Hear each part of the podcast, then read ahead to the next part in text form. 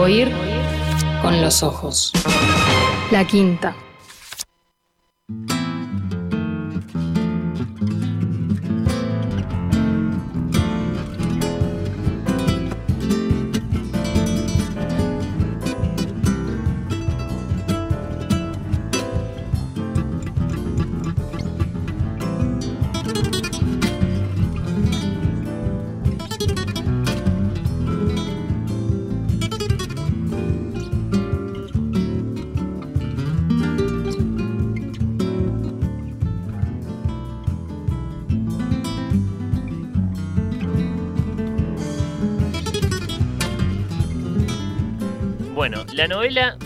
De más de 500 páginas es una rareza en la literatura uruguaya, ¿estamos de acuerdo?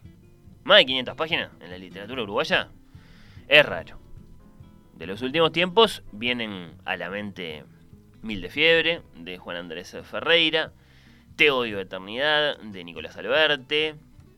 Hay que irse bastante más lejos, ¿no? Ya pensar en otra índole incluso de, de de novelas como La Puerta de la Misericordia, de Tomás de Matos, para encontrar más ejemplos. Bueno, la que tengo en mis manos, que acaba de publicarse, lleva el sello de fin de siglo, tiene 524, así que la añadimos a la lista de las novelas largas de las letras uruguayas contemporáneas.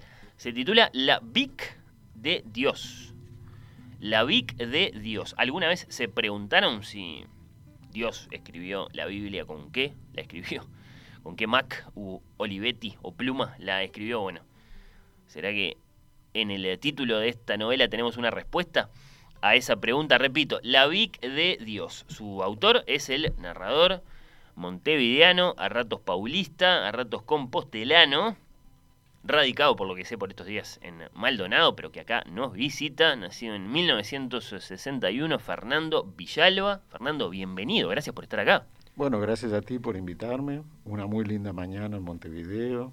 Y muy linda oficina tienen acá, qué lindo paisaje. Bueno, sí, tenemos, tenemos lindos ventanales, lindo estudio. Eh, gracias por apreciarlo. Bueno, sentite, sentite más que bienvenido. Por favor, Fernando, es un placer recibirte para un resumen de tu presente. No estás en Brasil, no estás en España, estás acá, ¿estás bien? Bien, sí, estamos este, aquí por primera vez en los últimos, te diré, 30 años que estoy en un lugar fijo más de un año, eh, porque la vida me ha llevado a practicar una suerte de nomadismo este, entre, entre esos tres países, pero eh, realmente nos, nos ha gustado. Estoy con mi señora que es brasileña y con mi hija más chica que tiene tres añitos. Y fue un motivo por el cual hemos venido al Uruguay, porque queríamos que naciera en Uruguay, Julia. Entonces aquí estamos. ¿En Maldonado tenés tu biblioteca acá o, la tuviste que empezar a hacer de vuelta? Porque entre tanto movimiento, yo siempre me pregunto eso con los escritores. Vos sabés que es, este, es una pregunta interesante, porque en España tengo mi, mi biblioteca, digamos, central, eh, que está está en este momento en cajas y cajas. Uh. Después en San Pablo tenemos una en conjunto con mi señora, que también es escritora. Este, ella tiene más de 30 libros editados. Caramba. Ahora vamos a tener que averiguar el nombre. Sí, ha ganado dos veces el, premio Jabuti, que es el, el principal premio de literatura de Brasil. Pero ella se dedica a infantil y juvenil ah. y biografías. Y imagínate lo que es el apartamento nuestro en San Pablo. Es, se han vencido estantes, se han roto. Sí, libros eh, en, más de un idioma, por empezar, de, de, bueno, de mucha índole diferente, porque si, si abarca también los infantiles, que además suelen ser grandes. Yo tengo problemas de columna porque cuando hicimos la mudanza a ese apartamento, eh, yo fui, o sea, salí durante el día y cuando volví mi señora dice, mira, ya terminamos, todo está todo perfecto. Y realmente el apartamento estaba perfecto. Cuando fui a abrir lo que era mi estudio, era solo libros del piso al techo, cajas y cajas y cajas. Digo, así es muy fácil dejar todo pronto. Yo no puedo ni acceder a la computadora, entonces empecé a cargar cosas. claro que a los dos días eh, fui a parar al hospital. En el hospital, cuando me hicieron la- eh, los rayos de la columna, veo que trae una silla de ruedas. Y me dice, señor, siéntese. Dice, no, yo estoy bien caminando.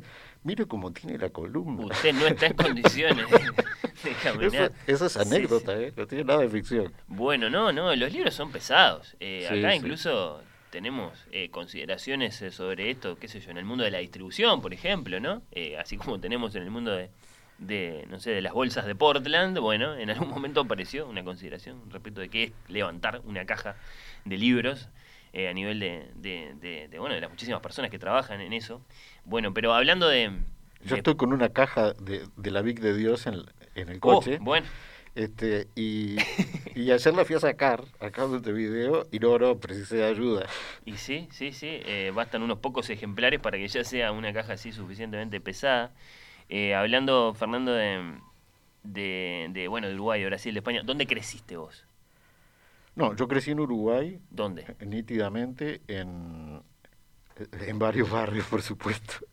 O No. sea, el nomadismo ya, ya, ya empezó temprano. Sí, con mis padres que se mudaban prácticamente de continuo. Uh, Ellos eran de, de Santa Lucía, lo cual explica un poco ya. ahora sí, sí, ya sí. vas viendo la Vic de Dios de dónde sale, Santa Eulalia, esa ciudad que tiene al lado las colonias psiquiátricas. Entonces me, me crié escuchando esas historias de la ciudad, el río y del otro lado la locura. Y eso era, es fascinante para un niño, ¿verdad?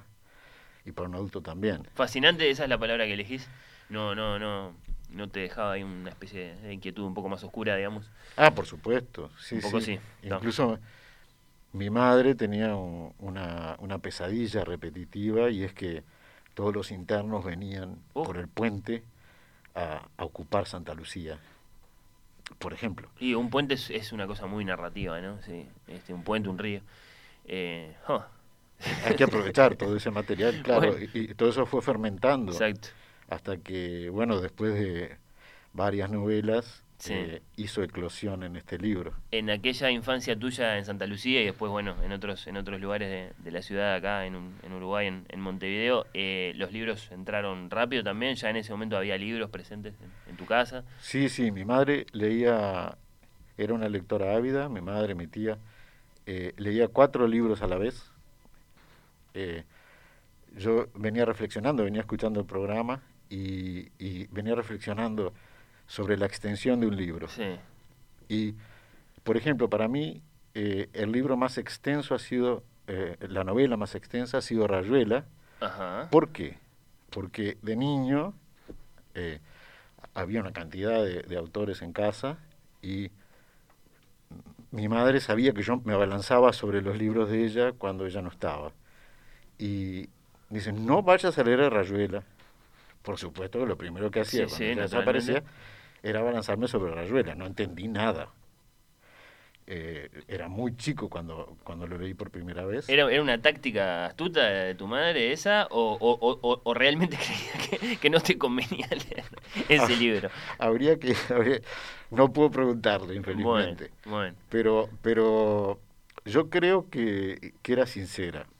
Que era, que No leas esto. dice. No leas porque no, son muy chiquitos, un niño de, yo no sé, ocho No, años. pero aparte eh, Oliveira es un tipo muy amargo. Oliveira, No, no, no. Y hay escenas de Rayuela imborrables. Sí, La muerte de Rocamadur. y bueno, por eso. Imagínate yo con ocho añitos leyendo esa escena de la muerte de Rocamadur. Pero no, eh, digamos, ¿recordás haberla entendido en ese momento? Porque Yo es tan oscura. Por eso, eh, eh, para mí sigue siendo una de las escenas más poderosas jamás escritas, la muerte de Rocamadur. Cuando, eh, cuando Oliveira sigue como si tal cosa. No, Oliveira y todos los demás. Es una Porque- escena de, de- de- horroroso conflicto moral. ¿no? Terrible. O sea, son, son varias personas en una habitación, todas conscientes de que hay un bebé muerto. Per- Perdón por el spoiler, pero eh, este, allí y, y la única que no lo sabe es la madre. Y bueno, es- Es terrible, es, e- es algo que, este, que todavía resulta fuerte, imagínate con ocho años. Y después lo leí con, junto con mi hija mayor, tengo una hija que es este cantante de ópera que vive en España, y tengo un hijo este, también de más de 30 años que, que es este informático, es empresario informático, que vive aquí. Y con mi hija, cuando ella se fue a Nueva York eh, a estudiar, íbamos leyendo Rayuela por capítulo y marcábamos los que nos parecía interesante, cada uno por separado, y después intersectábamos esas marcas a veces y comentábamos para tener algo para, para fluir, ¿no? Y, y sí, los dos nos paramos en esa escena, ¿no? Este, terrible. Es el final de la parte de París, sí. Pero yo seguí eh, con el Rayuela y lo leí después de vuelta en Colombia. En este, yo estaba haciendo un trabajo en Colombia de la parte de ingeniería y compré una, una, una edición de esas truchas que te venden por, por nada, por, por 50 centavos de dólar. De kiosco, bueno, sí, eso existe para los Este, clásicos. Y, y este y también lo marqué y marqué otras cosas. O sea que es una novela que sigue, la sigo leyendo. Un libro extenso es un libro al que uno vuelve también, entonces, Claro, y por el que pasa muchas veces. Lo terminé y lo sigo sí. leyendo. En este momento, por ejemplo, un libro muy extenso que estoy leyendo este, es Antología Inventada de Rafael Courtoisí. Pues sí hay. Y es muy chico, es muy cortito. Y eh, encima, la edición que yo tengo, que es preciosa, tiene eh, las poesías con la traducción al italiano al lado. Ujú. Eh, y eh, yo creo que nuestro, nuestro mundo, nuestra cultura es la cultura latina. El italiano, el portugués están presentes en mí y en todos nosotros. Y eh, desde ese punto de vista es muy interesante. Y claro, lo voy saboreando, me lleva hacia tantos lados cada página, que lo considero muy extenso, Sí. aunque tiene una extensión, no sé, de 80 páginas. Sí, está bien eso, ¿no? Es la parte viva del libro. ¿Cuántas horas se pasa uno con él? No necesariamente está asociado de un modo lineal a su número de páginas. ¿sí? Eso No, me, y- me gustó, me gustó. Y voy despacito. Bueno, bueno, eh, mencionaste la, la ingeniería. Permitime que te diga, Fernando, que la de ingeniero poeta no es una figura particularmente reconocible, común, digamos, como si dijéramos abogado novelista, eso me parece más, más fácil de encontrar por ahí. Eh, ¿qué, ¿Qué llevas contigo del ingeniero Villalba? En general, si querés decirme qué llevas contigo a los efectos de escribir una novela, eh, pero en general, ¿qué llevas contigo del ingeniero? Mira, es, eh, yo soy un, un, un escritor nato. O sea, yo escribía, hacía relatos antes de saber escribir. Con tres años este, llevaba una serie relatándole a mi, mi auditorio, era mi hermana, mis primos y un perro, Ujú, Y- sí. y les iba este, diciendo, les iba haciendo pequeños relatos de una serie. Después a los cuatro años aprendí a leer solo. Eh, mi madre más o menos se, se horrorizó, mantenía eso oculto hasta que en una fiesta me, me retaron a leer y yo leía. Eh, y, y ahí empecé ya a, a escribir alguna cosa. Después eh, yo trabajaba en un almacén, trabajé en infinitos lados de los nueve años, y, y en los papeles de, de- de- se usaban papeles para envolver, unos papeles marroncitos. Las cosas se vendían sueltas. O sea, unas palas, te- te pedían, yo qué sé, medio kilo de polenta. No, por supuesto, no soy tan joven yo, eh, Fernando. Ah, bueno. Eh, por supuesto que reconozco, sí, Te veo sí. jovencito, no sé. Este, pero, pero había eso, ¿no? Y, y en los papeles me puse a hacer poesías. Y cuando me la descubrieron en mi casa, dice, no, mira, llevamos tres generaciones. El la- cliente se podía llevar eh, media docena de huevos con un poema de Villalba perfectamente, entonces, sí. Y me dijeron, no, no, no, mira, llevamos tres generaciones de, de Villalbas sufriendo siendo artistas. Mi madre pintaba, eh, llegó a vender cuadros en, en Estados Unidos, en Oriente y todo eso, pero aún así Aún así, sí, la vida del artista. era muy dura. Y, y este dice, no, no, no, tenés que hacer una profesión alimenticia, que se llama. Y bueno, Alimenticia en el sentido de que dé de comer. Exacto. Entonces, bueno, ahí, ahí este surgió en, en el liceo, me, en secreto me enamoré de la profesora de química, entonces eso me llevó eh, una, una pasión este, Me parece una razón perfectamente. oculta, me llevó a este, estudiar química. Después, después me enamoré de la química más adelante y, y después te das cuenta que es todo lo mismo. Porque hay mucha creación también, en, por lo menos en mi campo hay mucha creación. La ingeniería química. Sí, en campo. la ingeniería química, en, en lo que yo ejerzo, estamos todos los días creando... ¿Cuál es un ejemplo, dame rápido, de, de universo creativo en el que te puedes, en el que te puede tocar tener que desenvolverte?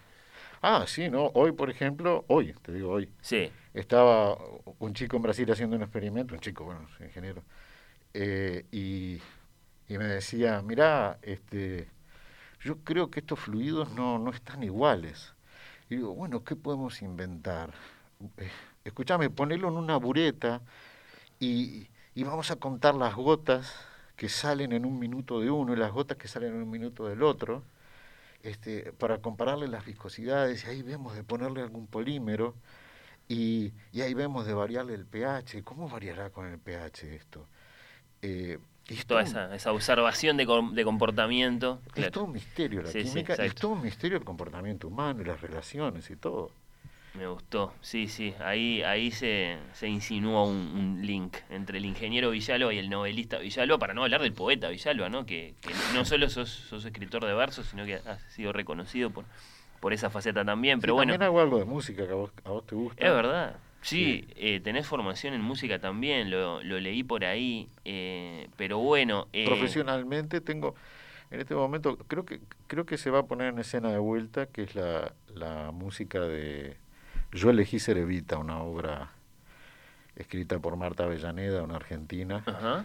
eh, dramaturga argentina, y que está en escena, estuvo en la calle Corrientes mucho tiempo, y yo le hice toda la música, y, y tiene un tema central también, como un bolero que nació en un taller de Rafael Curtoasí. Fíjate lo importante que es hacer ese tipo de talleres. Eh, ¿Dónde te tocó a ti físicamente encontrarte con, con, con, con Rafael? eh, cuyo comentario de la Vic de Dios leemos en la, en la contratapa del, del libro. Evidentemente la relación siguió hasta hoy. Sí, mira, yo a Rafael, le- él no me conocía y yo, yo ya lo admiraba, porque eh, lo escuché una vez en la entrada del cine Sensa, que íbamos, al cine no, al cine Arizona, en la calle Rivera. Eh, yo era compañero de la que en aquel momento era la novia de él, Ajá. que después estuvieron casados. Yo, yo era compañero de, de- del liceo. Y, y él estaba hablando sobre la, la semiótica de, Ah, sí. de Phil Collins, en lo que íbamos a ver y no sé qué. Yo me quedé maravillado. Dije, "Fa, este tipo es un genio. Eh, todo lo que había visto me, me encajó en lo que él dijo. Después no lo vi más y me lo crucé alguna vez después en Facultad de Ingeniería.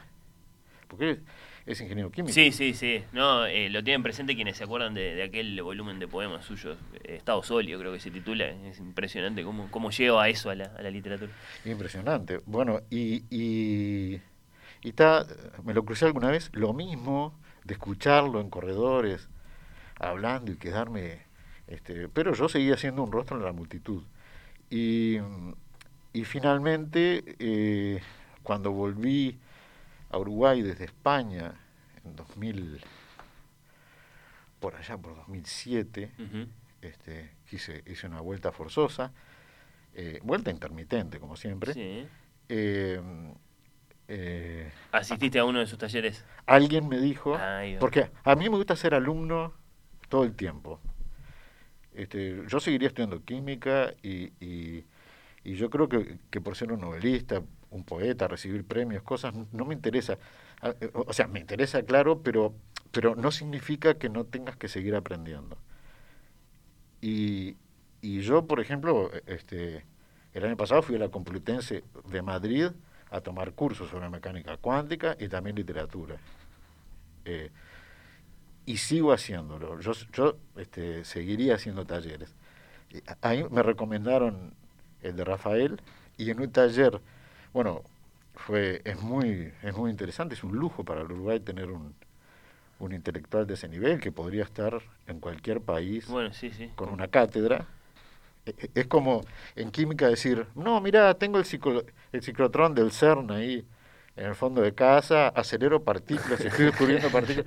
Este, lo mismo es decir, tenemos a Courtoisí acá Bueno, y pago unos mangos y voy a un... Disculpame, Rafael, si estás escuchando, pues así. Pago unos mangos y voy a un taller con Rafael Courtoisí. Es un lujo. bueno, es un muy lindo elogio el que le haces. Y ya que te detuviste en esos años, es la primera vez que te entrevisto, tendría muchas cosas para, para preguntarte, pero demasiadas acaso, pero bueno, eh, te voy a hacer una que, que, que te la han hecho y que ya la has contestado muchas veces. ¿Cómo diste, porque fue más o menos por esos años, eh, con la historia de Victorino Duarte? Ah, bueno, el pañuelo mago. Eh, con Victorino di trabajando en, en la fábrica de aluminio, el aluminio me llevó por el mundo, y yo tenía un compañero que eran muy amigos de, de Denis Molina, un poeta, eh, muy admirador de Gardel. Inclusive tengo entendido que recorría el interior del Uruguay bajo el seudó- seudónimo de Carlos Dergal. Claro. recitando, Entonces escuché esa anécdota de que eh, él había visto a Gardel después de, de- de cantar y cenar en el teatro, ir y presentarse ante los canillitas que estaban acá, acá cerca, cruzando la plaza, eh, que estaban por salir a vocear los diarios, con el fueguito prendido, no sé qué, y Gardel iba con los guitarristas y les cantaba el repertorio del teatro, gratuitamente. Les hacía el mismo recital, o bueno, quién sabe. a los canillitas, a los chicos que tenían que vender diarios. Y bueno, esa escena me quedó este, como, como, es una escena maravillosa. Y, y además, este, eh, el hecho de yo haber trabajado de niño también, Sí, claro. este, en fin, eh, son cosas que se juntaron y quedaron allí. Y un día me encontré escribiendo cuentos y dije, pero estos todos cuentos hablan de la misma persona. Y, ahí lo silvané. Y ahí Victorino Duarte, de cero fue mi primera novela y termina finalista en el, Campeonato del Mundo. Es co- como que un cuadro amateur, lo mismo que hablábamos de Courtoisí, como que un cuadro amateur termina ya en la, este, en la final del Campeonato del Mundo. ha sido muy reconocida esta novela. La historia del, del, del pañuelo entonces te la, te la inspira esa otra historia que, que, que- que te llega ahí, bueno, sí, moviéndote y conociendo gente.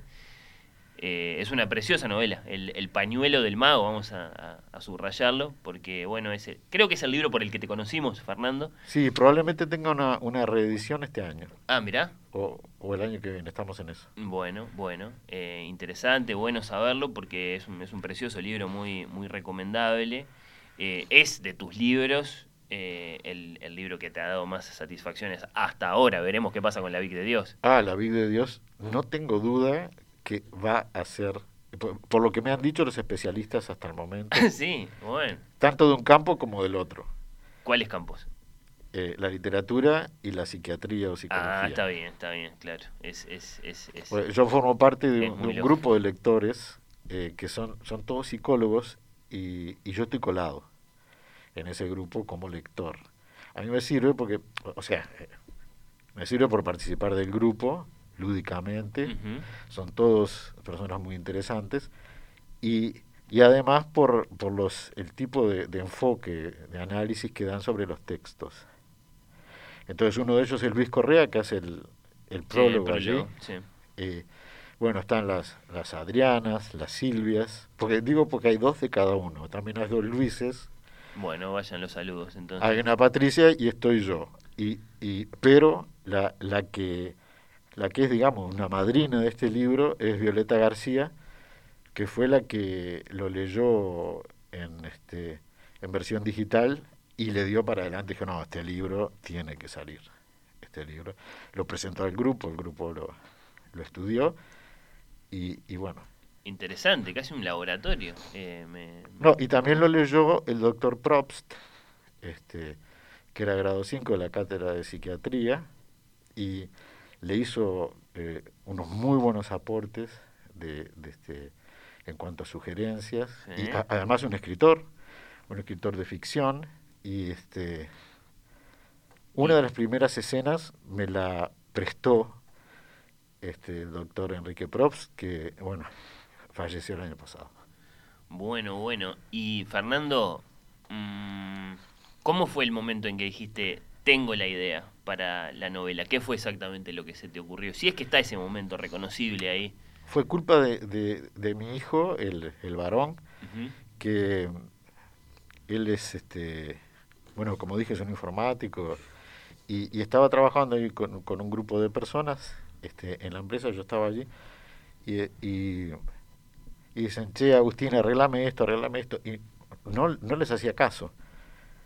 Y, y veo que uno le dice, bueno, Dios, arreglame esto. Y ahí fue y, le arregló. Digo, pero ¿cómo es? Este, ¿Hay que decirle Dios? Dice, Sí, sí, porque él era el Dios de la informática que nos resolvía las cosas, ¿no? Este, que a mí me hizo mucha gracia. Y, y bueno, la novela empieza, soy Sí, Dios. Soy Dios, sí, sí. Bueno, dos grandes temas en la novela, ¿no? Vos ya mencionaste la psiquiatría, podríamos decir de la locura más informalmente, pero dos grandes temas en la novela y un tercero que es la novela en sí, ¿no? Pero quiero empezar por preguntarte por, por dos temas que salen rápidamente al, al encuentro del, del lector de este libro. Primero, naturalmente, Dios. ¿Cuál es tu relación particular con Dios? Y yo estoy a solas con él. Digo, eh, en el sentido de que no, no lo practico a través de, de ninguna religión. Eh, la ausencia de Dios en el Uruguay, por ejemplo, es bastante llamativa. Eh, no lo digo como crítica, lo digo como observación, ojo, no me estoy pronunciando. Eh, por ejemplo, me llamó mucho la atención recientemente en un programa en televisión, eh, veo poca televisión y justo veo eso, donde estaban hablando sobre el suicidio, Sí. Que es un tema mayor en el Uruguay Sin y que está en la grave. novela. Hay varias Sí, sí. partes donde aparece ese tema. Y que nos toca más o menos a todos, de más o menos cerca, todos sabemos de casos de ese tipo. Y, y bueno, las cifras son altas, en fin, son muy altas en relación a los países vecinos. Y en ese programa de TV todos hablaban de la psiquiatría, el costo de la psiquiatría, los medicamentos y la atención, y no sé qué, y no sé cuánto, y la depresión, y no sé cuánto. Y nadie pensó en que comparándonos con los países vecinos, el Uruguay tiene mucha ausencia de Dios, para bien o para mal, o para las dos cosas. ¿Vos decís que hay una relación entre el secularismo y, y las cifras de suicidio? O sea, nadie eh, le dio, eh, consideró ese factor que para mí es fundamental, porque cuando en el momento de la desesperación, el que es evangélico tiene al pastor para hablar. El que es eh, judío Sí, conversa con el rabino, etcétera, el que es, es católico conversa con el padre, con, En tu caso vos dijiste estás a solas, pero cura. es una forma de- Eh, acuerdo. ¿Entendés? Eh, eh, eh, y yo creo que eso, yo por ejemplo hoy, hoy es sábado y tengo una reunión que hacemos, que es, que es en Brasil, que los, lo organizan los indios Patayó, que son del, del, este, de el Estado de Espíritu Santo de, de Brasil, y que eh, del, del cual participa gente a hablar sobre los problemas de la semana. Y es muy interesante. Y, y están los Patayó, están, hay gente católica, hay gente este, protestante, hay gente que ni se sabe de, de qué son. eh, y Brasil como que tiene muy presente, bueno, No, no, candomblé, muchos del candomblé, y, y, y- y tiene eso muy presente. Y yo creo que, que eso influye. A la hora de la desesperación influye. Bueno, es, es, eh, es una respuesta, me deja pensando, sí, sí. Eh, tu libro es de alguna forma una respuesta a la pregunta por el, el autor del libro de los libros, y no me digas Dios nació en Tacuarembó, eso ya, ya está dicho en el libro. Está dicho, sí. Sí, este, bueno, lo dice una interna de la colonia psiquiátrica. Pero yo creo que, que contorna eso. Mm. Hay un ambiente, hay un, una, una... Por hablarlo musicalmente hay un bajo continuo, Sí, está. este, pero, pero que no, no se manifiesta, ¿no? En- en el- o sí se manifiesta, bueno, hay que leerlo. Sí. Y en cuanto a la otra parte del título, Fernando, primero que nada, la, la VIC está perfectamente activa, que sepamos, ¿no? Es- se- supimos hace no tanto que, que había superado los 100 mil millones de, de- de unidades vendidas con su, con su celebérrimo bolígrafo cristal. Eh, ¿Vale nombrar a la, a la VIC en el, en el título de un libro? Y salió así, yo no, no, no me cuestiono las cosas. Diste el salto. Era una VIC. Eh, Este, lo, lo que yo veía era una VIC, con lo, con lo que cual el doctor Rothwell se ponía a escribir y después veía y miraba y decía, pero esto no lo escribí yo. Y- Es cierto que es una marca, pero también es un nombre en un sentido muy muy amplio y muy naturalizado para todos nosotros, ¿no? Eh, y, y era una Vic, no, no podía ser la lapicera de Dios, el bolígrafo de Dios. Lo pensé, pero Tenía que ser la Vic de Dios. Sí, y a, y a la a, a mi talentosa y, y muy joven editora Estefanía Canalda le, le, le gustó más eso y como siempre que, que tenemos un encontronazo con Estefanía, la que tiene razón es ella, entonces yo ya ni, Bueno. ni cuestiono. Si vienen de Francia a decir algo por el tema de la Vic de Dios, Que hable eh, con Estefanía. que la llamen a Estefanía. Beso grande para nuestra compañera Estefanía Canalda, que es voz de esta radio también, además de editora en, en Fin de Siglo, y entonces, eh, bueno, eh, también partícipe de la hechura de esta novela de Fernando eh, Villalba. Eh, antes de Gutiérrez, Fernando, el epígrafe, el epígrafe, porque es de Marosa. Contame ese, ese hallazgo y esa, y esa elección, porque además sé que Marosa te ha acompañado en tus lecturas. Sí, yo a Marosa nunca hablé con ella, pero la llegué a ver. Dios no se veía, pero era de la familia. El epígrafe. ¿Qué te parece? Es muy fuerte. Dios no se veía, pero era de la familia. Bueno, yo a Marosa la llegué a ver, pero nunca hablé con ella. Ajá. Porque, claro, eh, yo la veía acá en el, en el Sorocabana, en, en 18 de julio. Y, eh, bueno, me parece una frase muy, muy, muy fuerte, porque hay cosas que son de la familia. Eh, hay una, una autora, Natalia Ginsburg, Sí, claro. que, que dice algo así en, en léxico familiar. No, no es en léxico familiar, es en Le piccole virtù, las pequeñas virtudes. Es el libro. Y ella dice, cuando habla de Abruzzo, cuando habla de, de, que, de que se tuvieron que exiliar ahí cuando el fascismo, junto con su, su esposo, que eran los dos eran militantes del Partido Comunista, y, y que, y que, este, que vivieron como un estado de, de, de elemental de la vida allí en, en el Abruzzo, y, y ella dice que, que, este, que sin darse cuenta, esos, esos pequeños, esas pequeñas cosas, esa, esa, esa vida este, tan elemental y tal así, representaba los mejores momentos de, de su vida. ¿Y qué? ¿Por qué? Dice, porque las cosas más importantes de la vida suceden fuera de la realidad. Dice ella. Podés estar de acuerdo o no, pero es algo que te deja Sí. eh, colgado. ¿no? Preguntándote si y, es así. y un poco es esta frase de Marosa, Dios no se veía. Y bueno, el amor se ve. La- la- este, no, no se ve y es algo de las cosas más importantes de la vida. Mm. No nos vamos a meter en esta conversación, pero claro, después la pregunta es si Dios está ahí o si lo inventamos y después si hay alguna diferencia entre una cosa y la otra, ¿no?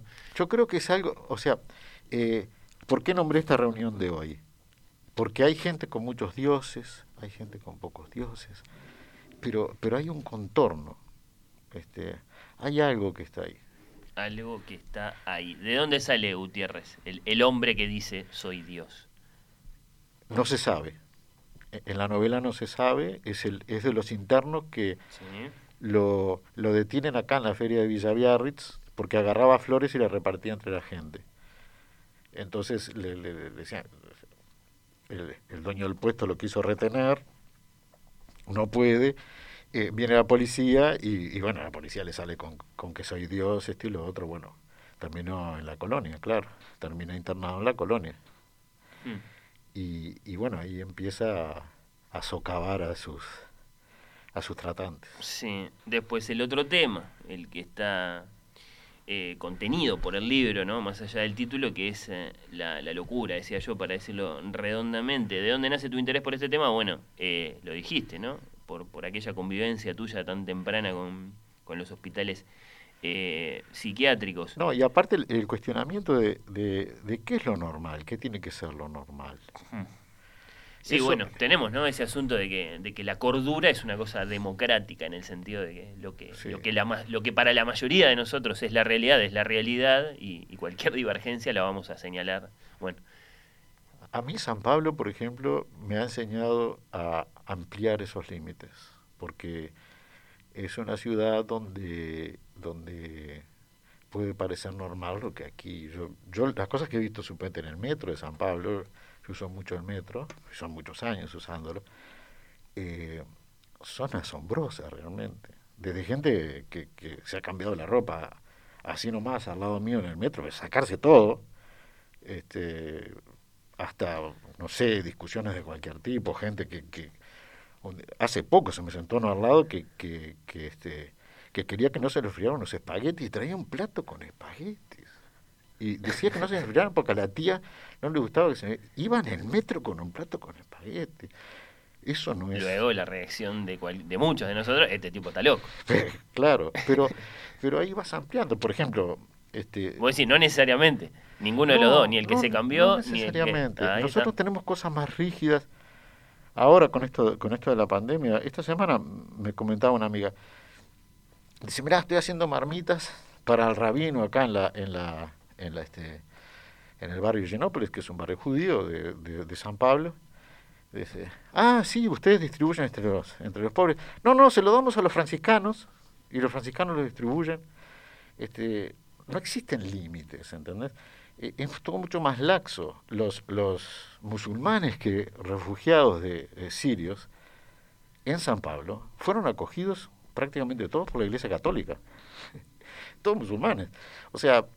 Eh, Vos decís que todas esas diversas constataciones, ¿no? cosas que vas observando aquí y allá, deberían llevarnos a poco a poco o, o, o rápidamente ir revisando el, el concepto que tenemos de lo que es un enfermo mental un enfermo mental, de lo que es la divinidad, este, y, y todo eso.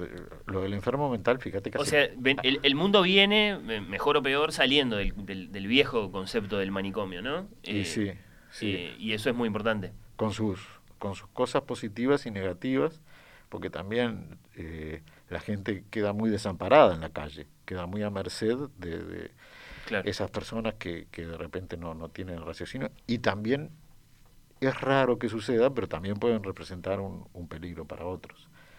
Entonces, este, desde ese punto de vista, bueno, es cuestionable, pero también el encierro también es, es cuestionable. Bueno, Entonces, la novela es una, es una larga reflexión, si queremos leerla así, acerca de todos estos temas, porque ahí sí, están estos personajes. Sí, si bien ellos, ellos salen de ahí, pero pero el tema es otro. Tenemos la, la, la protagonista Estela Valls, sí. que es hija de un enfermero, que, que, es una chica jovencita y que, que sufre el problema de la soledad, el problema de un cierto, un, un supuesto abandono de la madre que se va a Brasil.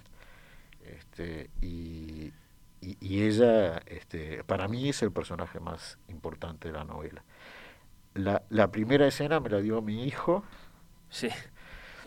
Y la última escena eh, la vi. La vi en la en, en Brasil. No puedo decir, pero yo esa escena la vi.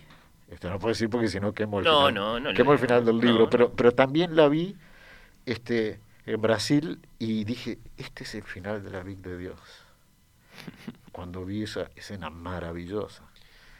Bueno, a ver, ¿qué, qué más le querés decir, eh, Fernando, al aventurero de las librerías, que poco a poco se va a ir encontrando con la Big de Dios en, en las vidrieras, en, en, las mesas? Pensá en ese que lo mira, ¿no? Como lo miro yo acá, dice uh, 500 páginas, eh, la Big de Dios, Dios, la locura. A ver, ¿qué le, qué le decís?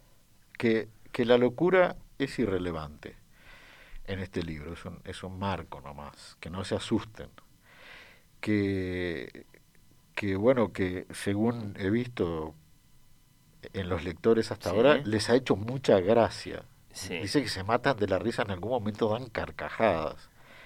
O sea que, que no esperen un libro oscuro. A mí como que no me sale escribir oscuro.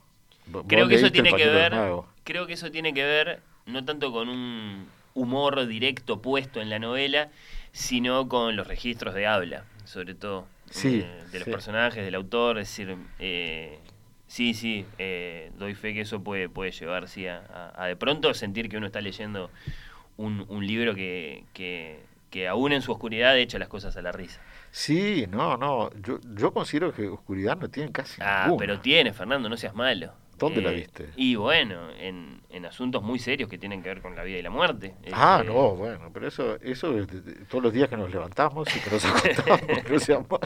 Es- eso es la vida consciente. Está ¿no? bien. Ahora, eh, eh, eh, Contale algo al lector acerca de cómo está pensada la estructura de este libro, que es muy llamativo eso porque está muy subdividido. ah, eso sí, eso, eso permite este, una lectura muy fácil, Bien. porque indica dónde está la cámara, por ejemplo, no sé, Saúl 2032.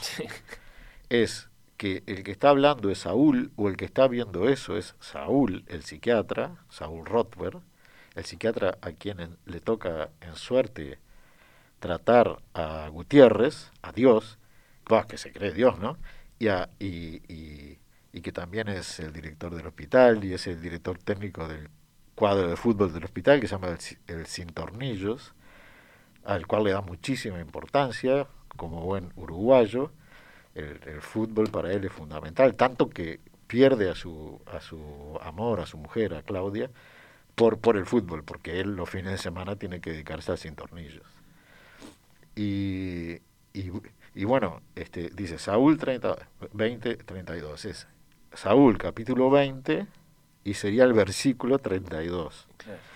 Entonces, eh, y, y- y cada uno tiene una cierta unidad. Entonces eso permite una lectura a veces poética, tiene partes bastante poéticas, Sí. este, tiene partes más, más dramáticas, hay mucho de, de política también. Eh, hay un personaje que es un, un, este, un místico, pero de la política, un anarquista, expropiador, pero monárquico. Defiende que la mejor situación y la mejor organización es eh, bajo un rey, porque dice que desde la Revolución Francesa en adelante el rey responde con su pescuezo y si este y que eso es mucho mejor que depender de, de políticos eso es lo que dice Cafrune nuestro Sí.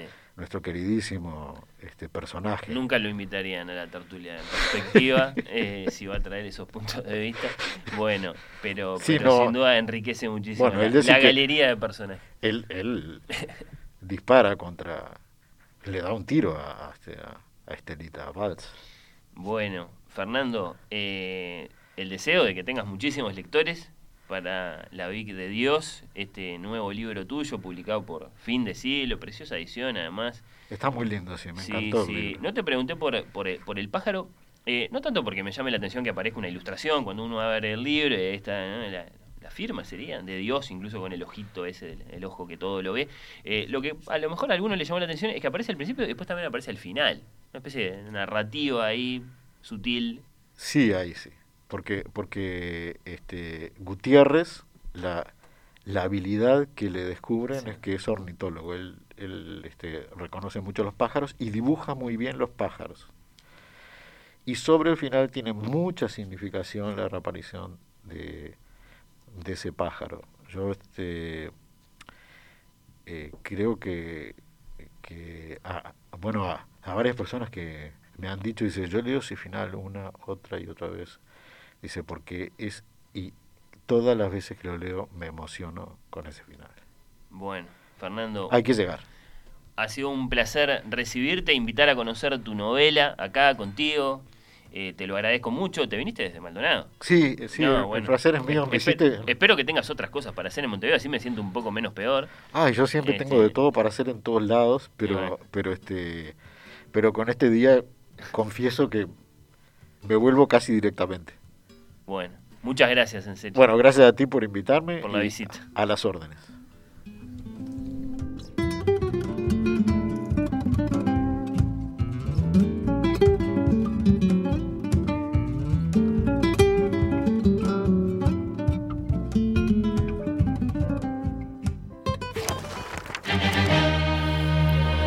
Oír con los ojos. La quinta.